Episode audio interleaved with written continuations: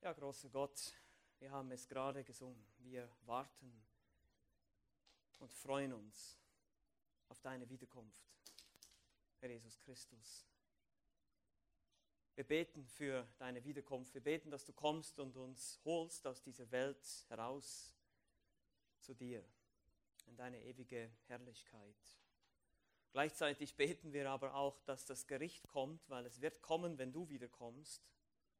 Und so beten wir auch noch um Gnade, dass diejenigen, die dich nicht kennen, sich jetzt noch bekehren und Buße tun, damit sie nicht im Gericht weggefegt werden. Herr, danke, dass du ein gnädiger Gott bist, der immer noch Gnadenzeit schenkt, der immer noch nicht zurückgekommen ist, weil er möchte, dass Menschen gerettet werden. Dafür preisen wir dich. Danke auch für die ermutigenden Worte, einmal wer aus dem Evangelium des Johannes, die wir gemeinsam studieren dürfen. Bitte gib uns jetzt Konzentration, Einsicht, Weisheit und Gnade, dich richtig zu verstehen. Amen. Wir haben es vorhin schon in der Schriftlesung gemeinsam gelesen. Der Apostel Johannes schreibt in seinem ersten Johannesbrief im Kapitel 5, in den Versen 4 und 5 folgendes, denn alles, was aus Gott geboren ist, überwindet die Welt. Und dies ist der Sieg, der die Welt überwunden hat, unser Glaube. Wer ist es, der die Welt überwindet, wenn nicht der, der glaubt, dass Jesus der Sohn Gottes ist? Wir werden heute noch ein bisschen mehr darüber hören, was die Welt ist. Die Welt ist das System um uns herum.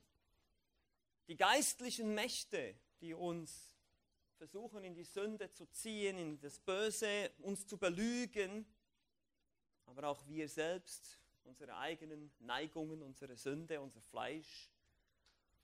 All das ist die Welt. Wenn wir den ersten Johannesbrief lesen, ein paar Kapitel vorher sagt er in Kapitel 2, liebt nicht die Welt, denn alles, was in der Welt ist, und das sind diese Dinge, Hochmut des Lebens, Lust der Augen, Lust des Fleisches, diese Dinge, die sollt ihr nicht lieben.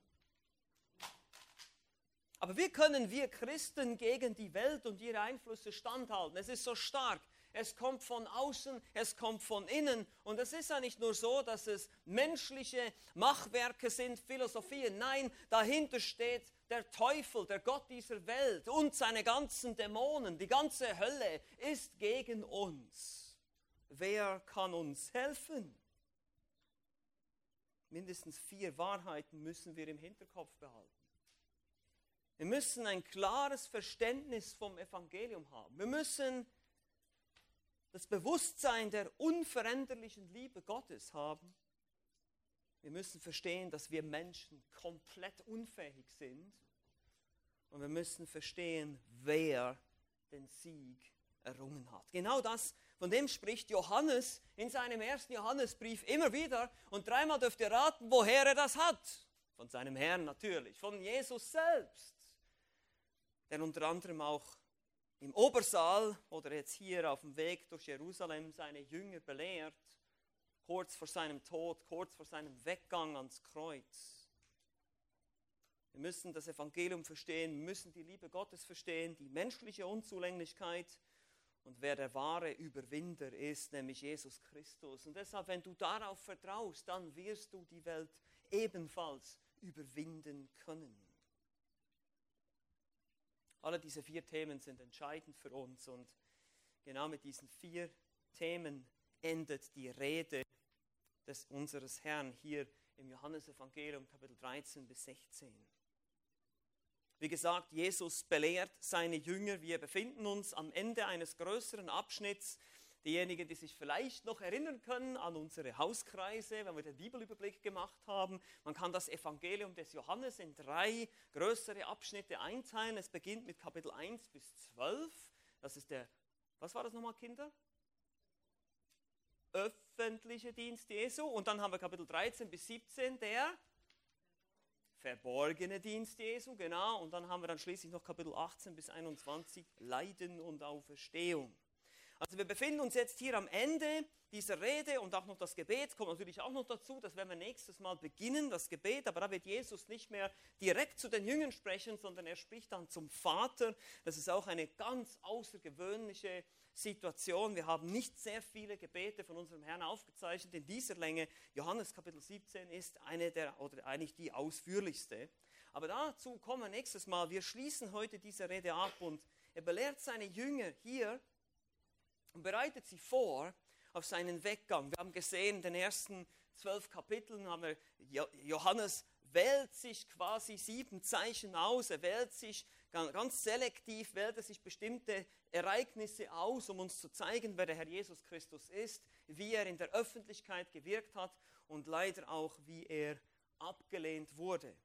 Sein Ziel ist es, dass du und ich, dass wir glauben, dass er der Sohn Gottes ist. Das haben wir ganz am Ende des Evangeliums in Johannes Kapitel 20 heißt es in Vers 30, noch viele andere Zeichen tat Jesus nun vor seinen Jüngern, die in diesem Buch nicht geschrieben sind. Diese aber sind geschrieben, damit ihr glaubt, dass Jesus der Christus, der Sohn Gottes ist und damit ihr durch den Glauben Leben habt in seinem Namen. Er möchte dich und mich davon überzeugen, die damaligen Empfänger im ersten Jahrhundert, aber auch uns heute, wer Jesus ist, was er getan hat und wie du durch den Glauben, durch das Vertrauen auf das, was er getan hat, ewiges Leben haben kannst. Das ist sein Ziel. Darum schreibt Johannes der Apostel. Und wir befinden uns, wie gesagt, hier mittendrin in diesem verborgenen Dienst Jesu.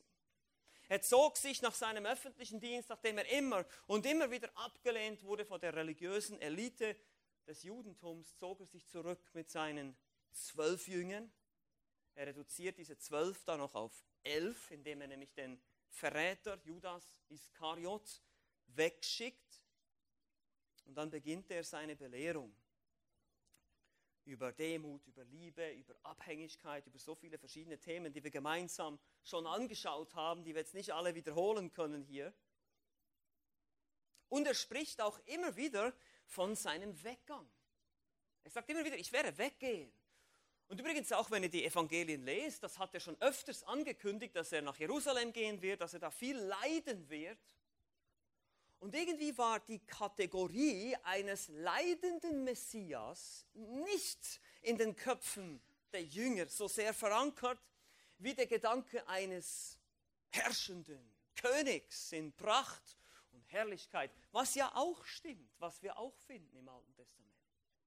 Aber sie haben das nicht verstanden, dass Jesus Ziel hier dieser ersten Mission war, zu kommen und zu sterben als ein Lösegeld zu bezahlen.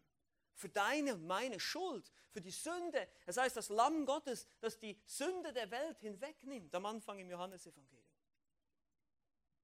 Und scheint, es scheint so, als würde es ihnen hier vielleicht langsam ein bisschen dämmern, weil wir sehen auch die Fragen, die die Jünger stellen. Ja, aber wohin gehst du denn? Was willst du denn? Angst macht sich breit. Das kann man nachvollziehen.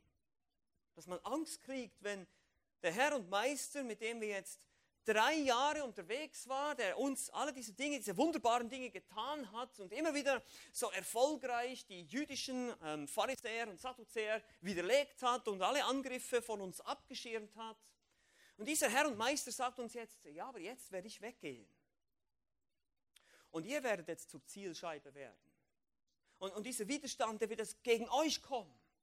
Und sie werden euch den Gerichten überliefern. Sie werden euch aus den Synagogen ausschließen. Das muss Angst gemacht haben. Also mir würde es auch Angst machen. Ich denke, ihr könnt es nachvollziehen. Aber Jesus kündigte auch nach der Trauer des Verlusts Freude an. Und in den Versen 25 bis 33 denken die Jünger jetzt, sie haben es verstanden. Aber wir noch sehen werden, sie haben es leider immer noch nicht verstanden, weil die Klarheit, die kommt noch. Der Heilige Geist würde noch erst kommen und ihnen diese Klarheit geben. Aber trotzdem endet Jesus mit Trost. Er vermittelt ihnen Trost, weil er weiß, wie sie sich Sorgen machen. Wir haben auch gesagt, wir sehen die Selbstlosigkeit unseres Herrn hier. Er kümmert sich um seine Jünger, obwohl er hier, wir wissen genau, was bald geschehen wird, wenn wir weiterlesen, Kapitel 18, 19, diese unfairen, schrecklichen Verhandlungen und dann der Tod am Kreuz, diese furchtbare diese furchtbare, dieses furchtbare Verbrechen und der Vater, der seinen ganzen Zorn auf ihn herabbringen wird, das Gericht, das er für uns tragen wird, all diese Dinge stehen direkt hier vor ihm. Er weiß ganz genau, was geschehen wird. Er weiß genau, welchen Schmerz er erleiden wird. Und meine Lieben, wir können uns das manchmal nicht so vorstellen, wie, ähm, wie die Versuchungen Jesu stark waren für ihn, weil wenn, wenn du und ich, wenn, wie, wenn wir versucht werden, ja, wenn wir von der Sünde versucht werden, von der Angst, von der Sorge, von, von der Lust, von irgendwas, dann irgendwann geben wir nach. Ist es nicht so? Leider. Wir geben irgendwann nach, wir brechen irgendwann ein, wir, wir gehen darunter kaputt und wir stehen dann wieder auf, wir können wieder um Vergebung bitten, wir lassen uns wieder reinigen, aber wir, wir brechen irgendwann ein.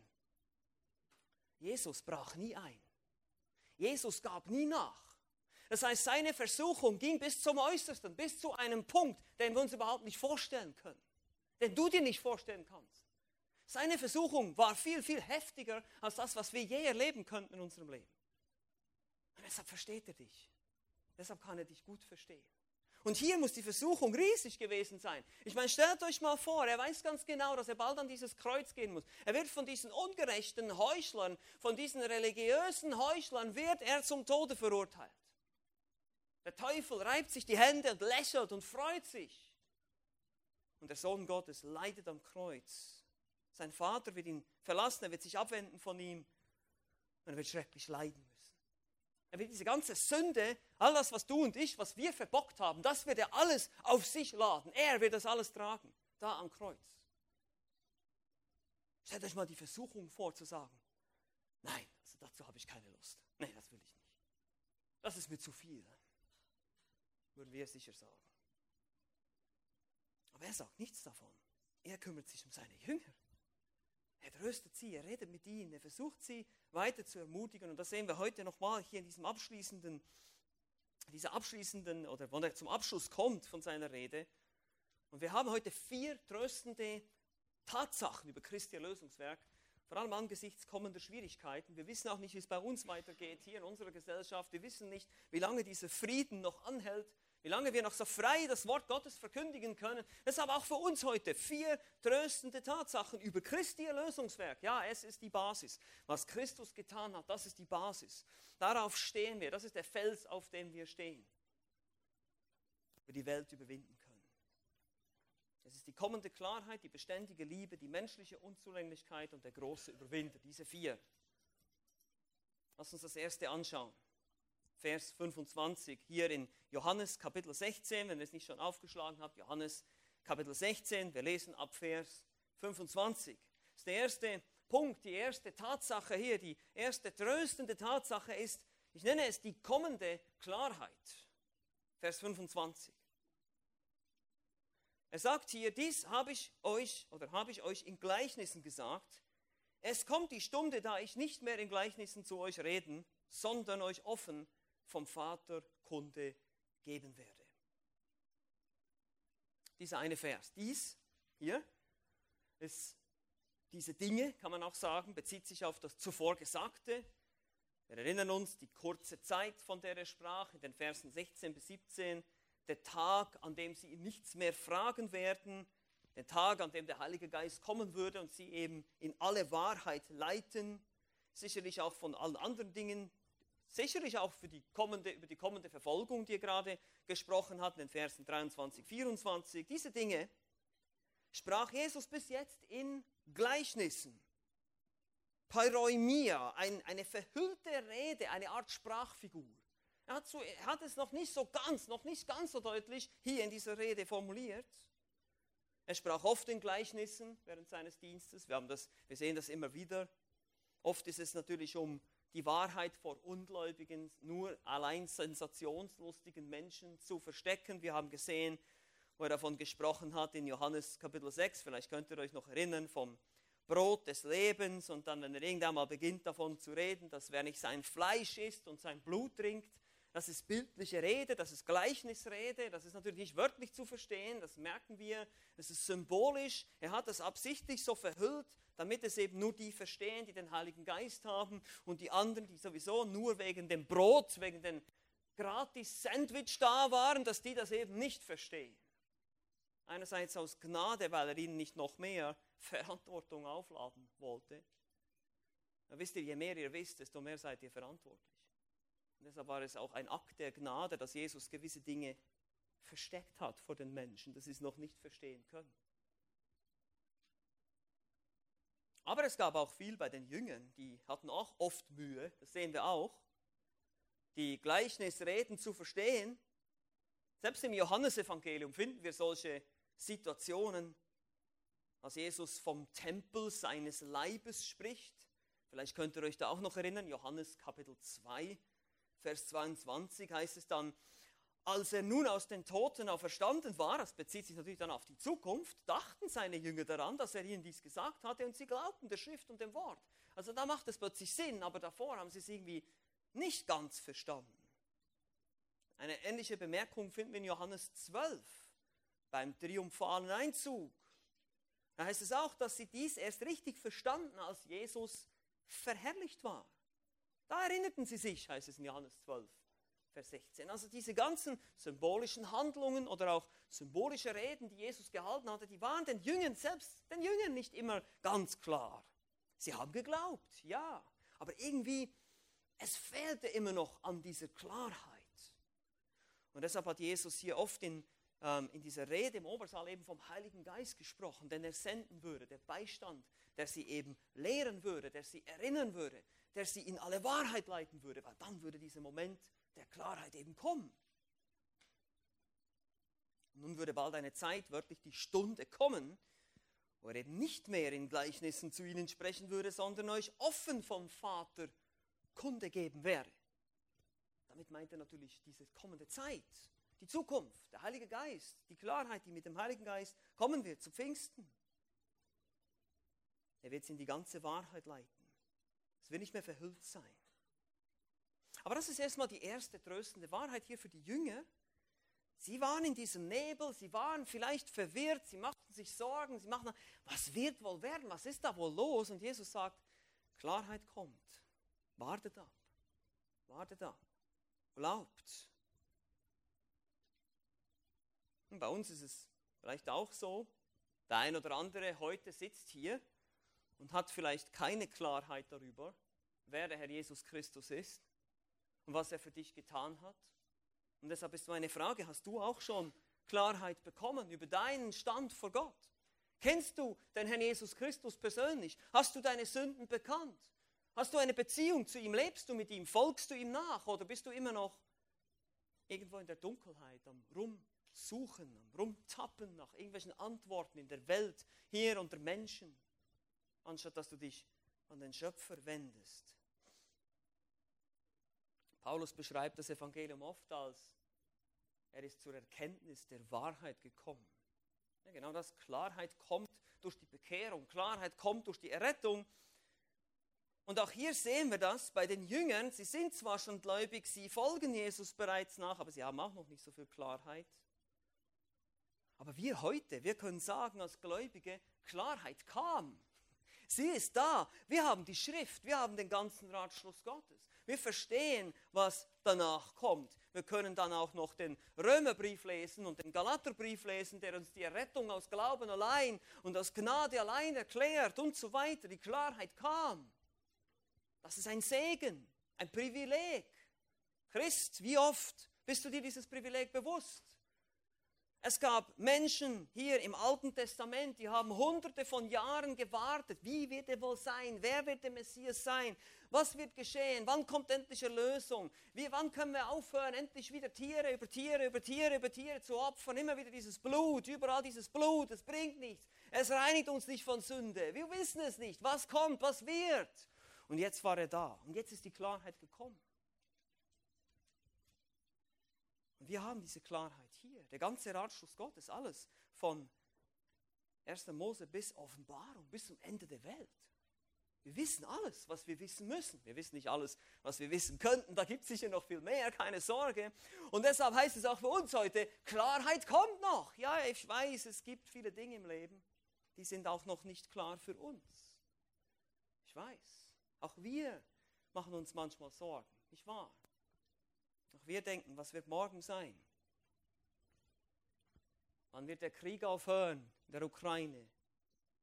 Wann wird das nächste Erdbeben zuschlagen? Oder wann wird die nächste Krise kommen? Oder wann wird Verfolgung kommen?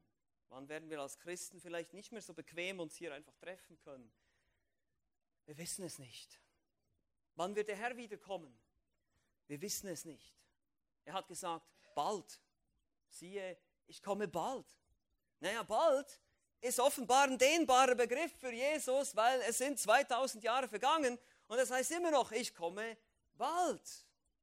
Und das heißt einfach, wir sollen warten, wir sollen bereit sein. Für ihn ist das natürlich 2000 Jahre, sind für ihn nicht viel. Wir wissen, der Herr ist zeitlos. 1000 Jahre sind wie ein Tag, also zwei Tage haben wir gerade mal gewartet jetzt. Es geht nicht ganz so mit der Zeitrechnung. Er ist zeitlos. Okay, das ist das, was es bedeutet. Ein Tag ist auch wie 1000 Jahre. Für ihn spielt es einfach keine Rolle. Aber wir sollen warten. Also, und deshalb heißt es auch für dich heute, die tröstende Wahrheit ist, warte noch ein bisschen, Klarheit kommt. Jesus sagt, ich komme wieder. Wir haben es vorhin gesungen. Freut euch. Erhebt eure, Haupt, äh, eure Häupter. Schaut, ich komme bald. Sagt er auch am Ende in Offenbarung 22, ich komme bald. Das ist die erste tröstende Wahrheit. Die Klarheit wird kommen. Damals für die Jünger, hier noch vor dem Kreuz, für uns heute auch. Vier tröstende Tatsachen über das Erlösungswerk Jesu Christi. Erstens mal die kommende Klarheit. Zweitens die beständige Liebe. Vers 26 bis 28 heißt es hier folgendes. An jenem Tag, wenn eben dann die Klarheit kommt, werdet ihr in meinem Namen bitten und ich sage euch nicht, dass ich den Vater für euch bitten will, denn er selbst, der Vater, hat euch lieb, weil ihr mich liebt und glaubt, dass ich von Gott ausgegangen bin. Ich bin vom Vater ausgegangen und in die Welt gekommen. Wiederum verlasse ich die Welt und gehe zum Vater. Einmal mehr macht Jesus deutlich, an jenem Tag, an diesem Tag, wenn diese Klarheit kommen wird, wenn der Geist kommen wird, dann werden sie in seinem Namen bitten. Das heißt, wir haben das schon ein paar Mal gesehen, er hat das schon ein paar Mal erläutert. Das bedeutet in seinem Sinn, in Übereinstimmung mit seinem Namen. Sein Name steht für seinen Willen, für seine Eigenschaften. Das sehen wir auch im Alten Testament. Wenn Gott sich offenbart mit verschiedenen Namen, dann stehen die für seinen Willen, für sein Wesen, für seine Eigenschaften. Das heißt, wenn wir im Namen Jesu beten, dann ist das in seinem Sinn, in Übereinstimmung mit seinem Willen. Aber was wird das sein? Nun, sie bekommen, und das ist das Geniale, sie bekommen direkten Zugang zum Vater. Wir, wir, können uns das heute nicht vorstellen. Für uns ist das so selbstverständlich. Wir falten unsere Hände, wir beten, lieber Vater im Himmel. Ja? Ich hoffe, dass du das tust. Vielleicht faltest du nicht deine Hände, vielleicht hältst du deine Hände hoch. Ist egal, aber du betest zum Vater. Du, du machst dir gar keine Gedanken darüber. Du, du sprichst direkt zu Gott. Das konnte man nicht einfach so immer machen. Gott hat gesagt, eure Sünden trennen euch von eurem Gott. Und das ganze Heiligtum symbolisierte, es ist noch kein Zugang da.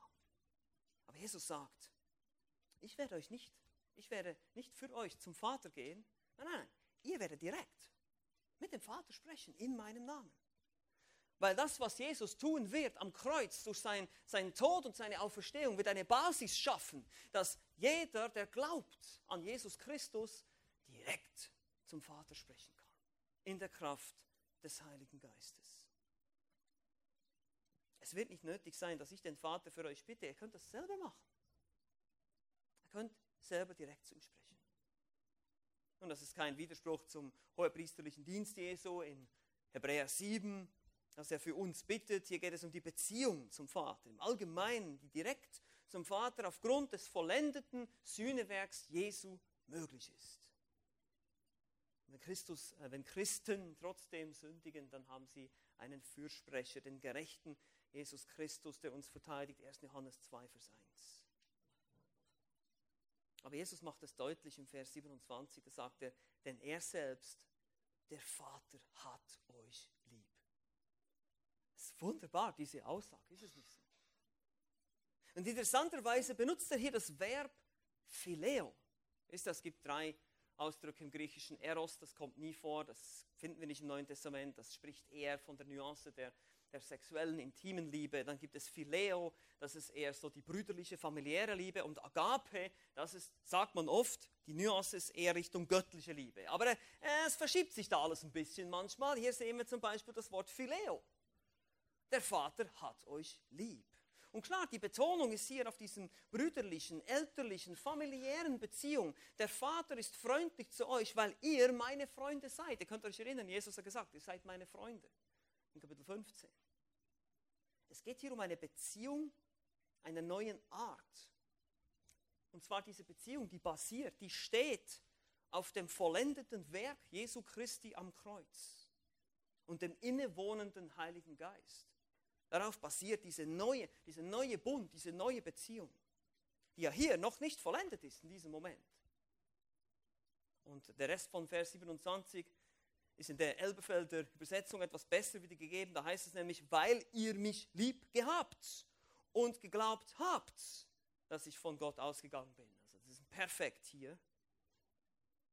Diese Perfektformen, die drücken aus, dass diese Handlung bereits abgeschlossen ist. Das ist ein für alle Mal. Sie sind bereits in diese familiäre Beziehung hineingekommen und es bleibt auch so. Ihr habt geglaubt und ihr werdet weiter glauben. Ihr habt geliebt und ihr werdet weiter lieben.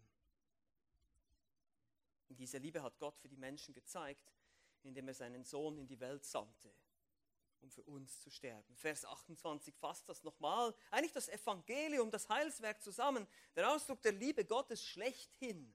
Ich bin vom Vater ausgegangen, Jesus selbst, Gott selbst, ist in die Welt gekommen, um am Kreuz für Sünder zu sterben, um aufzuerstehen. Und wiederum verlasse ich die Welt und gehe zum Vater, um aufzufahren zum Vater. Johannes der Apostel schreibt auch im ersten Johannesbrief, fasst er das Evangelium genau gleich zusammen. Hierin ist die Liebe Gottes zu uns offenbar geworden dass Gott seinen eingeborenen Sohn in die Welt gesandt hat, damit wir durch ihn leben möchten. 1. Johannes 4, Vers 9. Das ist die Liebe Gottes. Die Liebe Gottes definiert sich am Kreuz. Jesus Christus, der stirbt für die Menschheit, der aufersteht und der in den Himmel auffährt. Und jeder, der glaubt, darf Teilhaber werden dieser Liebe. Deshalb heißt es, der Vater hat euch lieb. Wir können das also zusammenfassen, was Jesus hier sagt. An jenem Tag, wenn der Heilige Geist kommt und euch in alle Wahrheit leitet, werdet ihr aufgrund meines vollbrachten Erlösungswerks in meinem Namen direkt zum Vater sprechen, denn er ist auch euer Freund, so wie ihr meine Freunde seid. Ist das nicht wunderbar? Wir werden noch mehr davon sehen, auch im, im Kapitel 17, in diesem Gebet, wie wir mit hineingenommen werden in diese, ich nenne es jetzt mal, die intertrinitarische Beziehung zwischen Gott dem Vater, Gott dem Sohn und Gott dem Geist. Die lieben sich alle gegenseitig. Deshalb kann unser Gott ein liebender Gott sein, weil er ein dreieiniger Gott ist. Weil Liebe kann ja nicht stattfinden, wenn ich alleine bin. Es braucht ja jemanden, den ich liebe. Aber wenn es ein dreieiniger Gott ist, drei Personen, die können Liebe untereinander ausdrücken.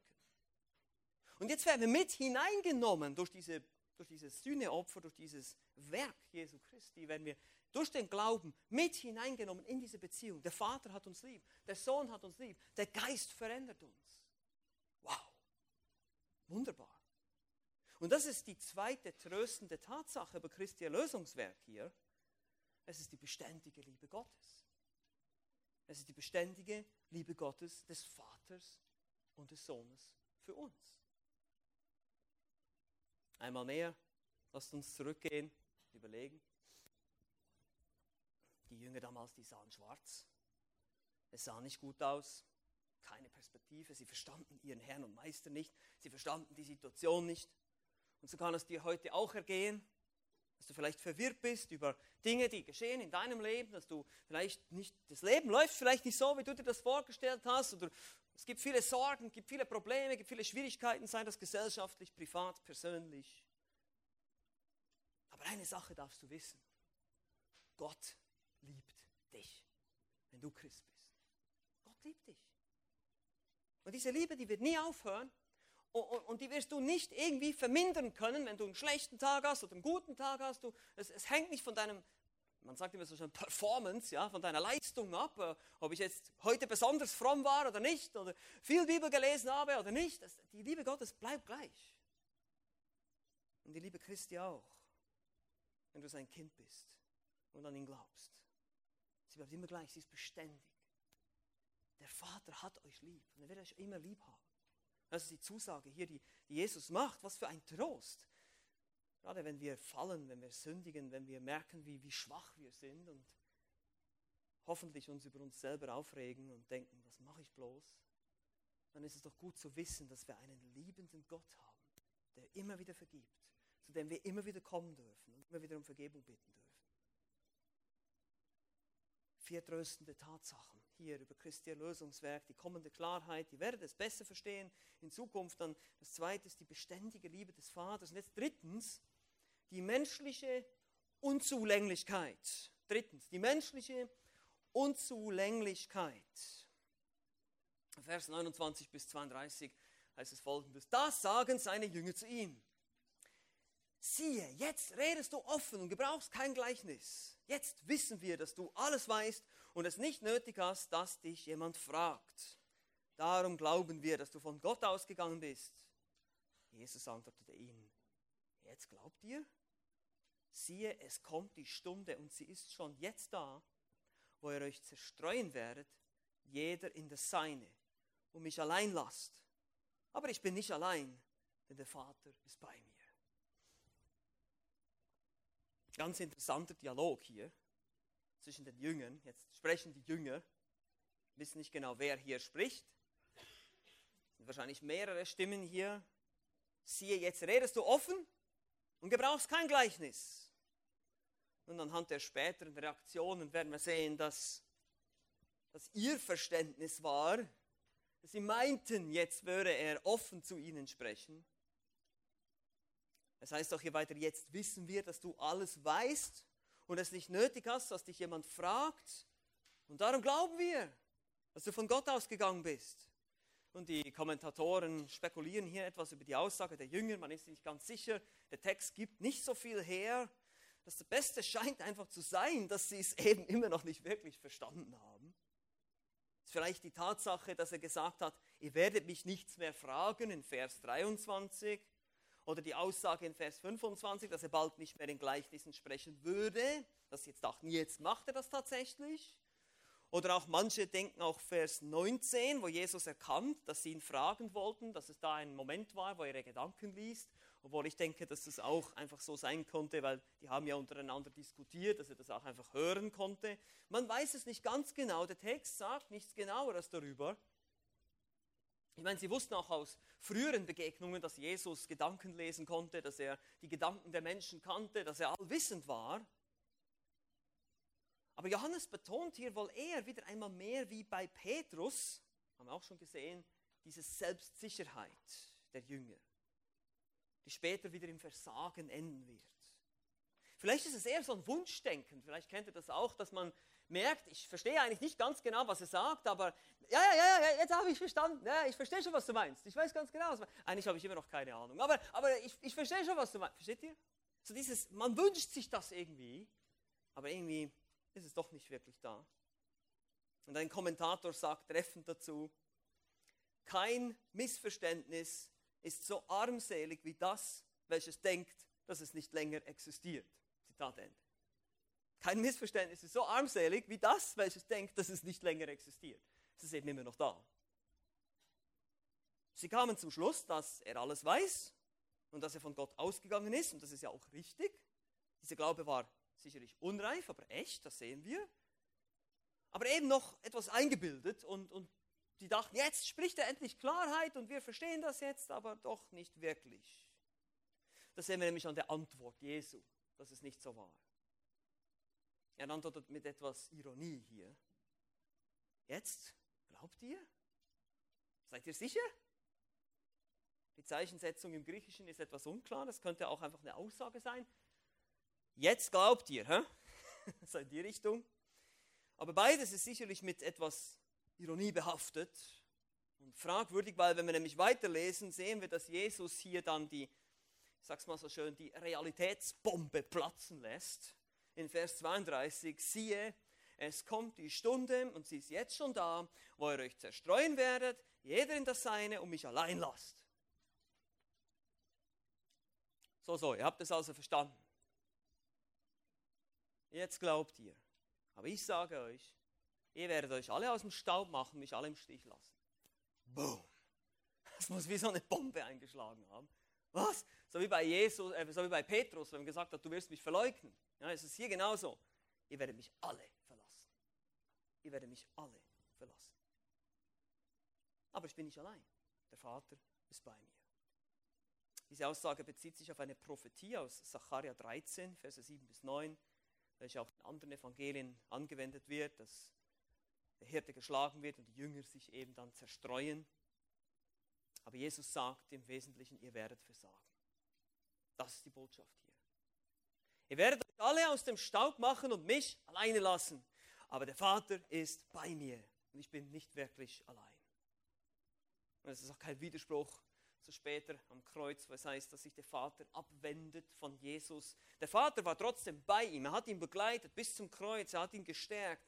Er ist nie wirklich weg gewesen, er hat dann aber seinen Zorn auf ihn ausgegossen.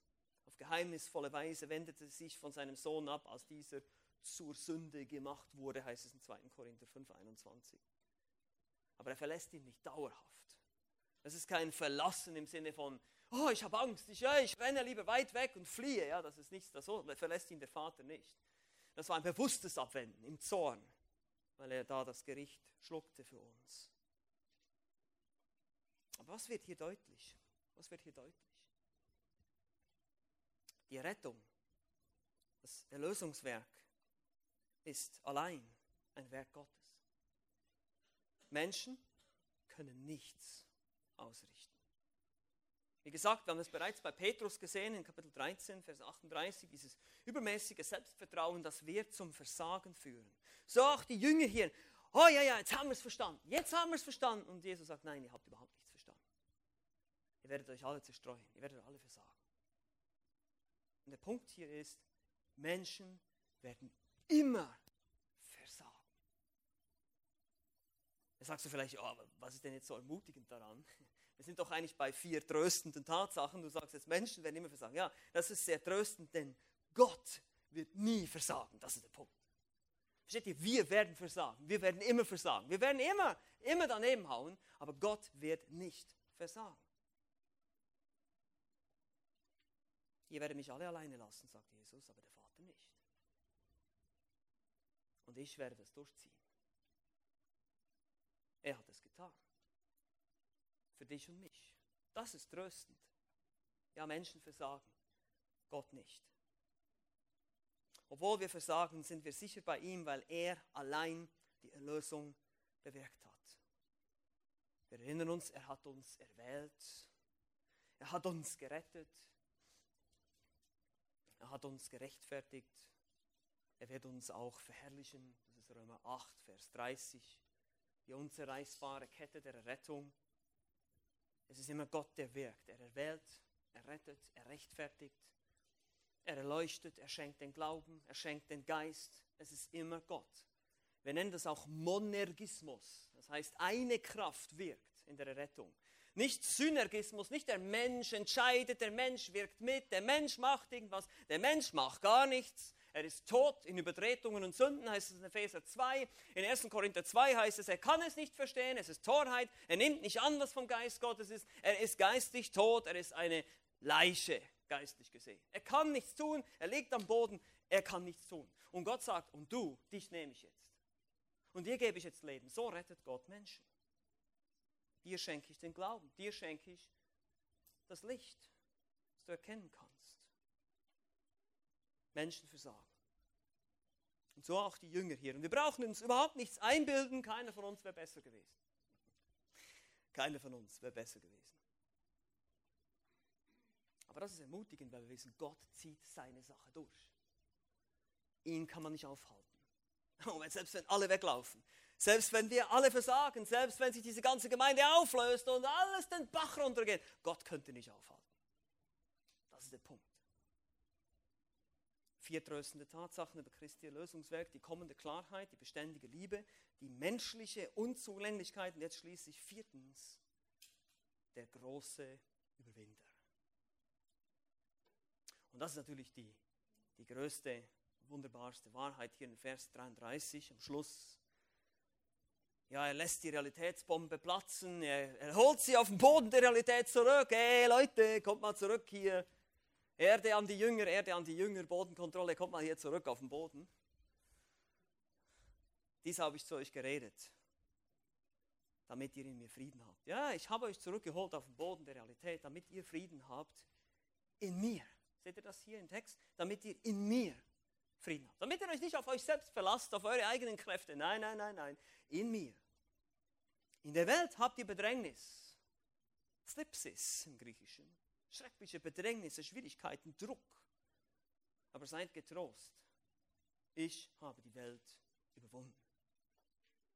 Und einmal mehr, dies habe ich zu euch geredet hier, beständige Liebe Gottes, also beständige Liebe Gottes, trotz menschlichem Versagen, kommender Widerstand, Abhängigkeit von Jesus, das Kommen des Beistands, all diese Dinge, all diese Dinge hat Jesus jetzt ihnen gelehrt. Wir befinden uns hier jetzt am Schluss seiner Rede. All diese Dinge habe ich euch gelehrt.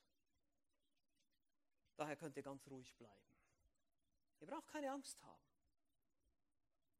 damit ihr in mir Frieden habt. Wie gesagt, wichtig in mir.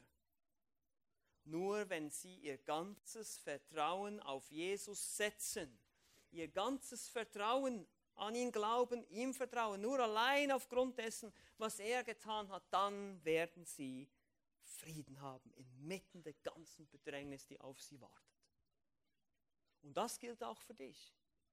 Nur wenn du alleine auf Jesus Christus dein gesamtes Leben baust, wenn du alles auf eine Karte setzt, die Karte Jesus Christus, nur dann, nur dann wirst du in allen Schwierigkeiten Frieden finden können. Besonders hier in diesem Zusammenhang, die Kreuzigung ihres Herrn und Meisters steht kurz bevor aber sicherlich auch darüber hinaus, die Mission dann in die ganze Welt zu gehen, das Evangelium zu verkündigen. Manche von ihnen werden gesteinigt, andere werden zersägt, andere werden in Öl gekocht von den Aposteln. Es warten schreckliche Dinge auf sie. Wenn sie ihr Leben nicht alleine auf Christus bauen, dann werden sie versagen. Frieden, das biblische Shalom, ihr werdet dieses haben. Es ist nicht die Abwesenheit von Krieg oder die Abwesenheit von Problemen oder die Abwesenheit von Krankheit. Das ist nicht das, was Jesus hier meint. Nein, er meint die Ruhe, die aus einem Leben nach Gottes Maßstäben und Vertrauen auf seine Verheißungen wächst. Die Ruhe, die aus einem Leben nach Gottes Maßstäben und ein Vertrauen auf seine Verheißungen wächst. Wenn du auf Gott vertraust, auf das, was er dir sagt, dann erwächst daraus eine Ruhe, ein Frieden. Wenn du verstehst, dass unser Gott souverän ist und alles unter seiner Kontrolle hat und mächtig ist und alles überwunden hat und sein Erlösungswerk absolut vollkommen ist, dass es da nichts gibt, was noch gegen dich steht, ja, Gott, wenn Gott für uns ist, wer kann gegen uns sein, sagt Paulus in Römer 8, ja, dann wird es Frieden, Ruhe in dein Leben bringen. Egal welche Umstände gerade noch dich vielleicht beschäftigen im Moment. Und ja, Dinge können uns beschäftigen und machen uns traurig und versuchen uns irgendwie wegzuziehen und diesem Vertrauen auf Gott, aber lasst uns unser Leben wirklich auf diesen Felsen stützen. Und Jesus ist nicht unrealistisch, er weiß das ganz genau. Er sagt, in der Welt habt ihr Bedrängnis. In einer Sünde, in einer mit Sünde gefüllten und vom Teufel kontrollierten Welt voller ungläubiger Menschen werdet ihr definitiv Bedrängnisse haben. Schwierigkeiten, Sorgen, Ängste, Probleme, Widerstand, all das.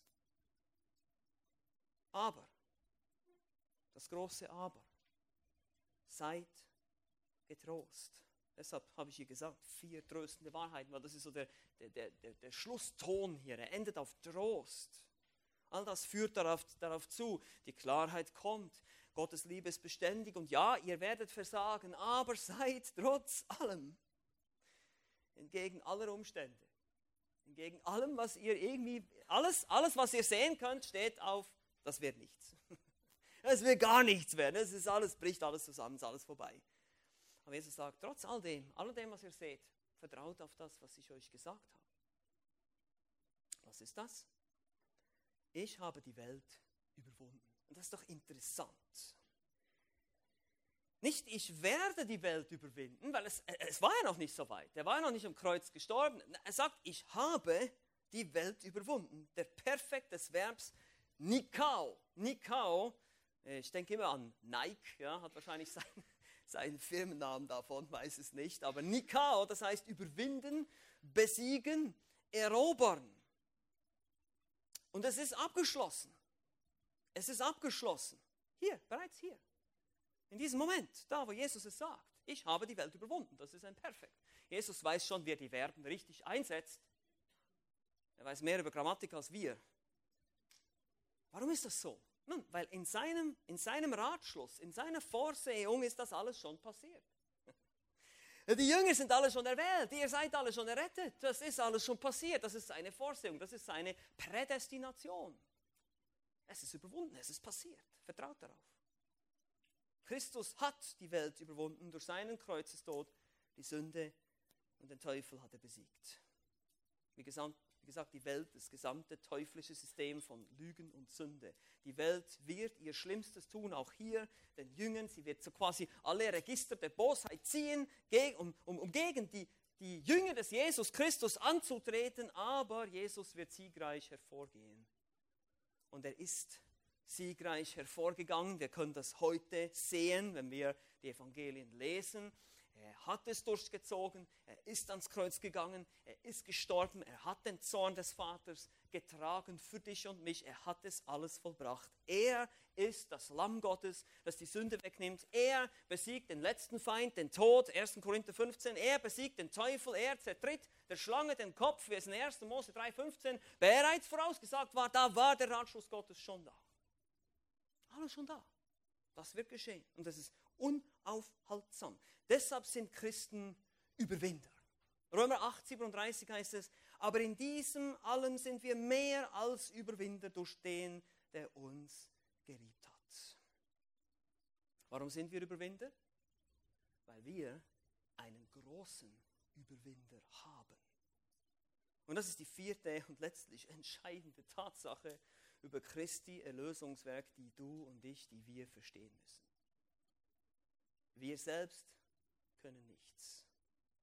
Aber wir haben einen großen Überwinder, der alles getan hat. Lasst uns hier einen Moment innehalten und etwas nachdenken. Wir sind ja, wie gesagt, am Ende dieser großartigen Rede hier, die Jesus seinen Jüngern gab, die Johannes hier für uns aufgeschrieben hat. Und am Ende hört Jesus mit der Aussage auf, seid getrost, ich habe die Welt überwunden. Wie hat er das gemacht? Nun, es beginnt mit Demut, die Bereitschaft des Erlösers in die Welt zu kommen, den Menschen die Füße zu waschen. Er offenbart sich als der eine Weg, die eine Wahrheit und das eine ewige Leben. Er sagt, ihr müsst in Abhängigkeit von mir leben in Kapitel 15. Und er wird zum Vater gehen, das heißt, er wird diese Welt zwar verlassen, aber er wird uns seinen Beistand senden, den Heiligen Geist, von dem er wiederholt spricht in dieser Rede. Und das alles verstanden die Jünger noch nicht zu diesem Zeitpunkt. Aber an jenem Tag würden sie dann alles verstehen. Und sie würden dann keine Fragen mehr haben, sie würden dann Antworten haben. Aber wir sehen, wie sie in Apostelgeschichte aufstehen und das Wort predigen. Sie verkündigen es. Paulus, Petrus und die restlichen Apostel und ihre Mitarbeiter. Er wird ihnen inmitten von Bedrängnis Frieden geben. Warum? Weil er die Welt überwunden hat. Und so würden sie alle und auch wir heute und auch du heute zu Überwindern werden. Du bist ein Überwinder. Wenn du an Jesus Christus glaubst, dann hast du die Kraft, Sünde und Teufel und Tod zu überwinden. Nicht, weil du so mächtig bist, aber weil du einen großen, mächtigen Überwinder hast. Überwinder von Sünde, Überwinder von Ängsten, Überwinden von Rebellion, von, Überwinder von Verfolgung, von Schwierigkeiten, von Problemen, was immer es ist. Wie wir am Anfang gesehen haben, wer ist es, der die Welt überwindet? Derjenige, der glaubt dass Jesus der Christus ist. Die Frage ist, bist du schon ein Überwinder? Ich hoffe doch sehr. Amen. Lasst uns noch gemeinsam beten an der Stelle.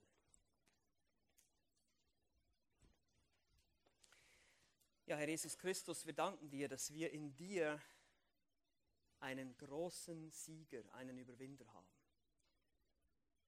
dass wir als gläubige Menschen nicht ungewiss sein können, wie die ganze Schlacht ausgehen wird, sondern dass wir vom Sieg her kämpfen. Du hast gesiegt. Du hast alles vollbracht. Dein Werk ist vollkommen. Es braucht nichts hinzugefügt werden. Es kann auch nichts hinweggenommen werden. Du bist gestorben für die Deinen. Du bist gestorben für deine Schafe. Diejenigen, die der Vater vor Grundlegung der Welt erwählt. Und deshalb ist das Heil sicher. Und deshalb dürfen wir wissen, dass unser Heil sicher ist und dass wir vom Sieg her kämpfen, wenn wir im Alltag stehen gegen Sünde, gegen Teufel, gegen Tod. Du bist derjenige, der gesiegt hat. Und ja, wir werden Bedrängnis erleiden. Du bist realistisch, du gibst uns diese Zusage. Wir werden nicht einfach ohne Probleme durchs Leben kommen, aber wir werden in diesen Problemen Frieden haben, weil wir wissen, dass du alles vollbracht hast. So hilf uns in dieser Woche, in dieser nächsten Zeit, uns darauf zu stützen, daran zu erinnern, wer den Sieg für uns errungen hat und auf, welchen, auf wessen Basis wir unseren Glauben stützen. Nicht auf unsere Leistung, nicht auf unsere Frömmigkeit, sondern allein auf das, was du für uns getan hast. Dir sei alle Ehre dafür.